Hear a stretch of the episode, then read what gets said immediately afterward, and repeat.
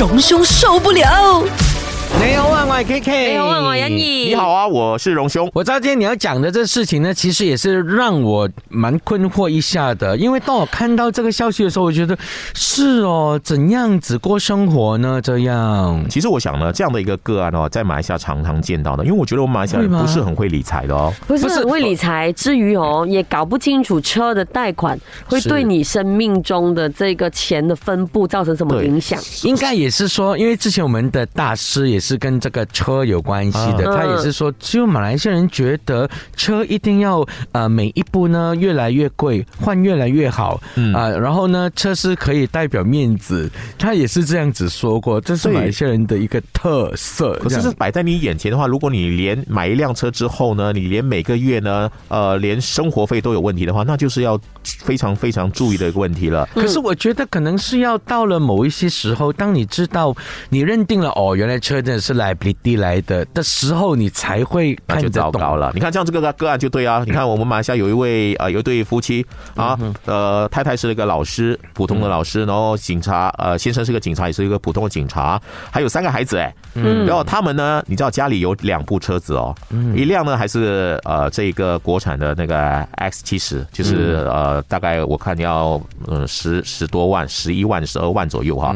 那他们呢这两辆车。工期的话呢，其实就占了他们很大的薪水。后来我们这样算一算哈，他们接下来的每个月哈，只有五百五十块钱可以用。哎，三个孩子，一对夫妻，五百五十块钱怎么用啊？总共五个人，两大三小。对，那他们为什么要两部车子呢？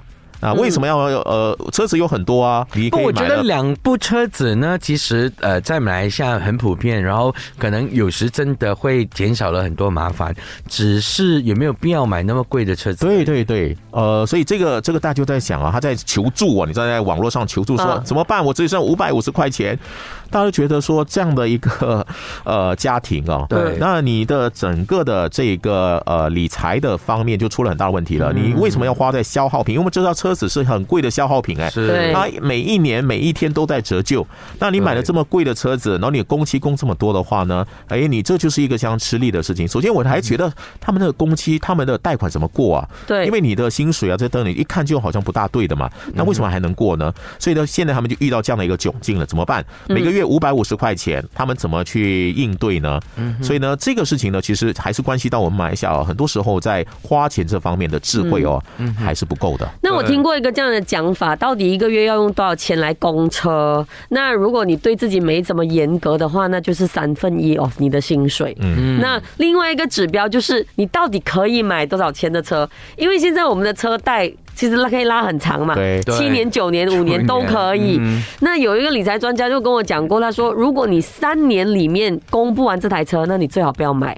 嗯，就就如果你对自己严格的话，呃，正确来说，要是三年里面可以供完的，那你才是真正有资格买这台车。啊，我觉得这些都是让你去。计算一下的，对，是。可能有些人哈，真的在那个漂亮的车子的面前哈，你真的是无可抵挡的。的确美的啦，你就觉得说我可以的，我未来会可以的，我会赚更多钱的。我我觉得也不是美的关系，因为真的可能价格比较高的呃车子呢，它的安全性真的高一点点点。那可是真的所谓的安全性高一点点的话，就是你自己在呃马路上面你驾驶要小心一下喽。如果你的经济状况没有太好的话，我觉得现在其实三万多四万都可以。买到一辆车，那可能是。比较小咯，没有那么安全，因为好像感觉上比较薄一点。那可是你小心一点，你开车咯，不要开那么快咯。还有另外一个很多人自我说服的方法，就是我每天都要开它的，我在这里面的时间很长，所以我要花多一点的时间在车，呃，花多一点钱在车上面啊。所以大家觉得这个车子呢是你第二个家，对，所以我的家呢一定要更好。可是我看到，可是真的有人，可是就会住在那个车子里面。对对对，有些人宁可呢把很多的你的贷款哦。花在车子上都不会花在自己的屋子上，他住的可能是。不是那么好的房子，但是要车子一定要很好，所以每个人的重点或者你的价值观不一样。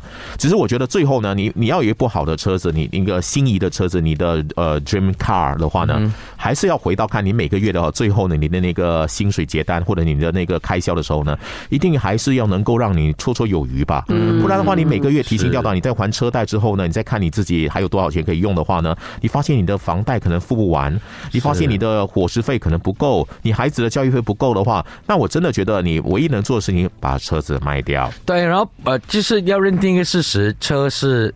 一定亏钱的东西，消耗品来的。你你不用想其他的哦，原来可以洗苹果好，就不要买这样贵的。对对对，大家还是要三思啊，买车。荣兄受不了。